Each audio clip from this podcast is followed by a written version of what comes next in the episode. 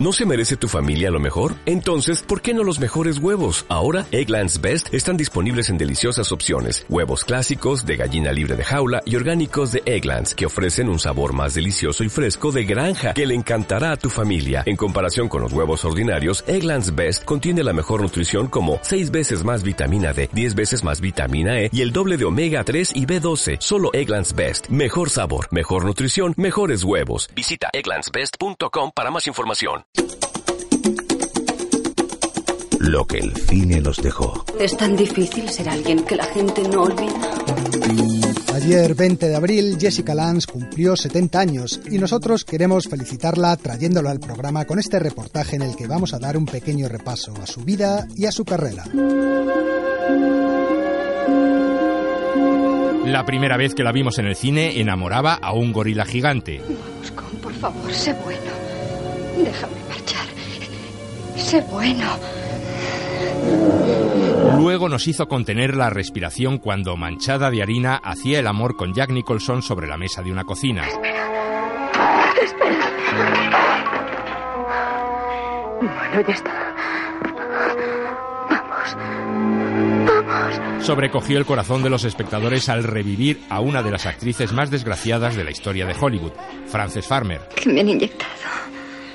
Le han inyectado insulina, es para que su cuerpo reaccione. Nos dio un toque de dulzura enamorando a toda una mujer llamada Dustin Hoffman en Tootsie. Hola. Hola. Ahora mismo ordenaré estos papeles. No notarán la diferencia.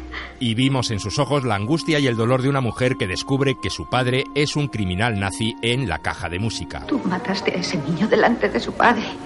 Tú violaste a esa mujer, tú echaste sus cuerpos al Duna. Fui a ver ese lugar, papá. Fue también la orgullosa mujer escocesa de Liam Neeson en Rob Roy. ¿Hubieras preferido que mintiese para complacer a Monrose? No, para complacernos a mí, a Duncan y a Ranald. Para quedarte en casa con tu familia en lugar de huir a las montañas como un zorro. O la asustada esposa de Nick Nolte en El Cabo del Miedo. Sam, Sam, ahí fuera hay alguien. Eh, No, no, no enciendas la luz. No enciendas la luz. Y así podríamos continuar otro buen rato. Y es que Jessica Lange ha sido en el cine todo eso y más.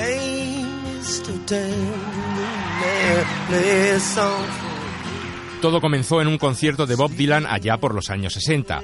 Sus canciones le animaron a tomar una decisión que llevaba ya algún tiempo meditando, abandonar el pequeño pueblecito de Minnesota en el que había nacido y matricularse en la universidad para estudiar arte. Allí además conoció a un chico. Había un español increíblemente guapo, que nunca se quitaba las gafas de sol y que se pasaba las clases de fotografía mirándome. A mí me resultó muy interesante. Así que nos fuimos juntos. Ese español se llamaba Paco Grande y era fotógrafo. Juntos recorrieron Estados Unidos en autostop, vivieron en París el mayo del 68 y se casaron en 1970, aunque no tardarían mucho tiempo en separarse. Para entonces Jessica se había cansado del arte. Luego haremos las otras fotos. ¿Qué otras fotos? ¿Qué otras fotos? Pues las de trajes de baño, señorita. Estudiaba interpretación y trabajaba en una agencia de modelos. Un día de 1975, alguien importante llamó a esa agencia. Soy Dino de Laurentiis, el productor. Quiero hablar con su jefa. Laurentis buscaba un nuevo rostro para el remake que estaba preparando de King Kong. De todas las chicas de la agencia, Jessica fue la elegida. ¡Maldito mono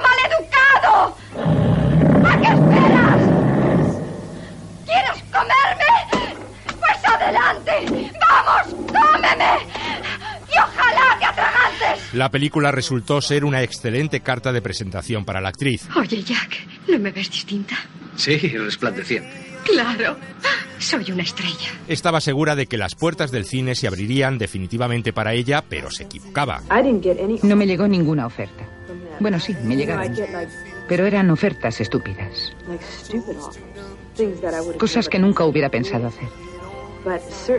Pero desde luego nadie, nadie me tomó en serio. Ni pensó que yo podía interpretar un personaje de verdad o participar en una película seria.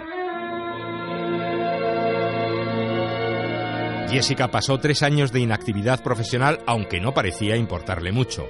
No tenía agente, ni siquiera contestador automático. Por fin, en 1979 consiguió un nuevo papel, nada menos que interpretando a la muerte, ante la que el protagonista de Old Jazz repasaba su vida. ¿Crees en el amor? Creo en decirte quiero. Te ayuda a concentrarte. Pero tú lo dices continuamente. Sí, lo digo mucho, desde luego.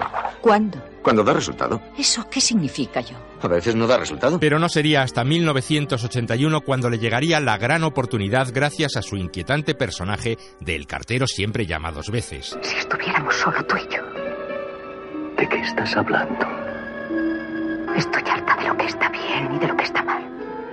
A las personas las cuelgan por eso. Jessica Lange protagonizó junto a Jack Nicholson unas escenas de sexo que fueron muy comentadas. Bob Rafelson, director de la película. Los dos son actores muy honestos. Y creo que ahí radicaba la atracción básica. El componente químico estaba presente. Se podían mirar a los ojos y sentir que lo único que querían era sexo hasta la saciedad.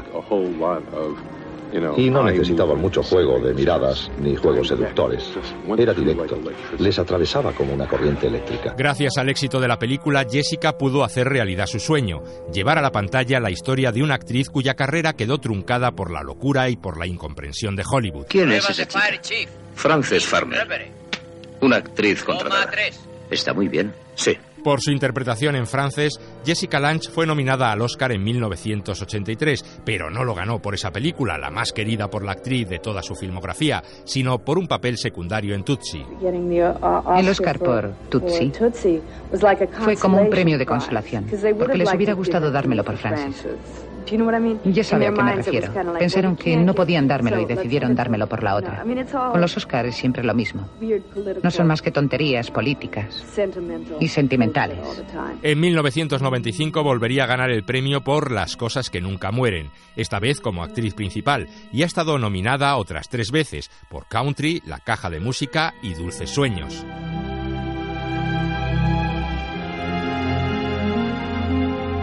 Como actriz, Jessica Lange reconoce que tiene un problema. Jessica, en cinco minutos a escena. ¿Qué, qué, qué, qué, te pasa? Nada. Déjame. Enseguida estoy. Confiesa que todos los papeles que interpreta acaban repercutiendo emocionalmente en ella. Dice que haciendo francés estuvo muy cerca de acabar ella misma en el manicomio y cuando interpretó a Blanche Dubois de un tranvía llamado Deseo en Broadway, se pasaba horas llorando en su camerino, abrumada por la soledad del personaje. Jessica ha sido siempre una mujer muy depresiva. A veces se pasa días enteros sin salir de la cama y en una ocasión estuvo varios meses sin pronunciar una sola palabra. Me gustaría saber lo fuertes que somos. Pero supongo que la única forma que tenemos de averiguarlo es pasando por este trance. De su currículum sentimental ya hemos comentado su matrimonio con Paco Grande. La cosa acabó mal. El fotógrafo perdió la vista y entabló un pleito por abandono del hogar contra Jessica. Una historia muy triste de la que la actriz nunca habla.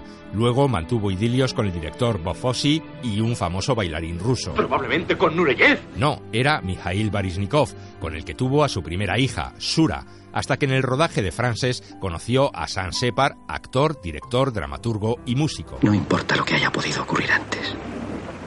Pero ahora quiero que te quedes conmigo. Así lo hizo y estuvieron juntos 35 años. Vivían apartados de Hollywood en una granja de caballos y tuvieron dos hijos que cuando eran pequeños Jessica llevaba a todos sus rodajes. Así hasta el año pasado, cuando Separ falleció tras padecer la enfermedad ELA. Nuestro matrimonio no era todo.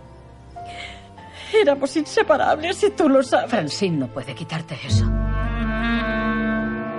En lo profesional, Jessica ha logrado situarse en esa categoría de actrices como Diane Keaton o Susan Sarandon que están por encima de las modas y los vaivenes de popularidad. Con el paso de los años, la carga sexual de su rostro se ha ido difuminando, pero sigue siendo capaz de traspasar la piel del espectador con solo un primer plano de su mirada. Probablemente ahora me halle en una situación más peligrosa que antes. Y hay una nueva generación de actrices que están subiendo y en las que, evidentemente, se pensará primero para muchos papeles. Así que me estoy empezando a ver limitada, de una forma que jamás me había imaginado, sobre lo que voy a poder hacer en el futuro.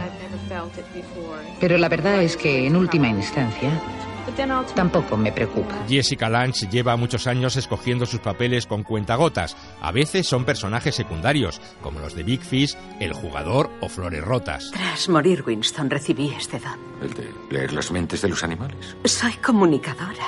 Al poco tiempo de morir Winston, me di cuenta de que oía cómo me hablaban los animales. Y no leo las mentes de los animales. Pero cuando quieren comunicarse, los oigo. Igual que tú y yo estamos hablando, pero no nos leemos las mentes. Otras de protagonista, por ejemplo, junto a otras veteranas como Shirley MacLaine en Como Reinas o con Kathy Bates y Joan Allen en El viaje de nuestras vidas. Me encanta. Muy apropiado. Y es mi color favorito.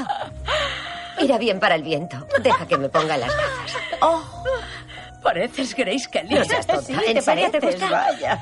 En los últimos tiempos se dedica sobre todo a la televisión, con series como American Horror History o Feud, en la que daba vida a Joan Crawford. Baby J.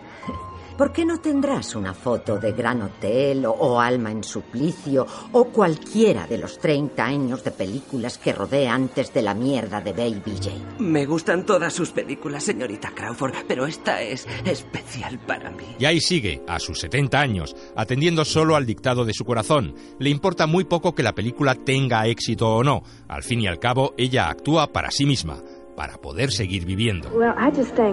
A veces doy gracias a Dios por poder interpretar.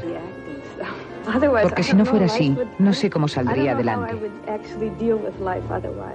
Lo más importante de mi vida, sin lugar a dudas, es mi familia. Pero al mismo tiempo tengo la increíble oportunidad de liberar todas las cosas que interiormente me pasan.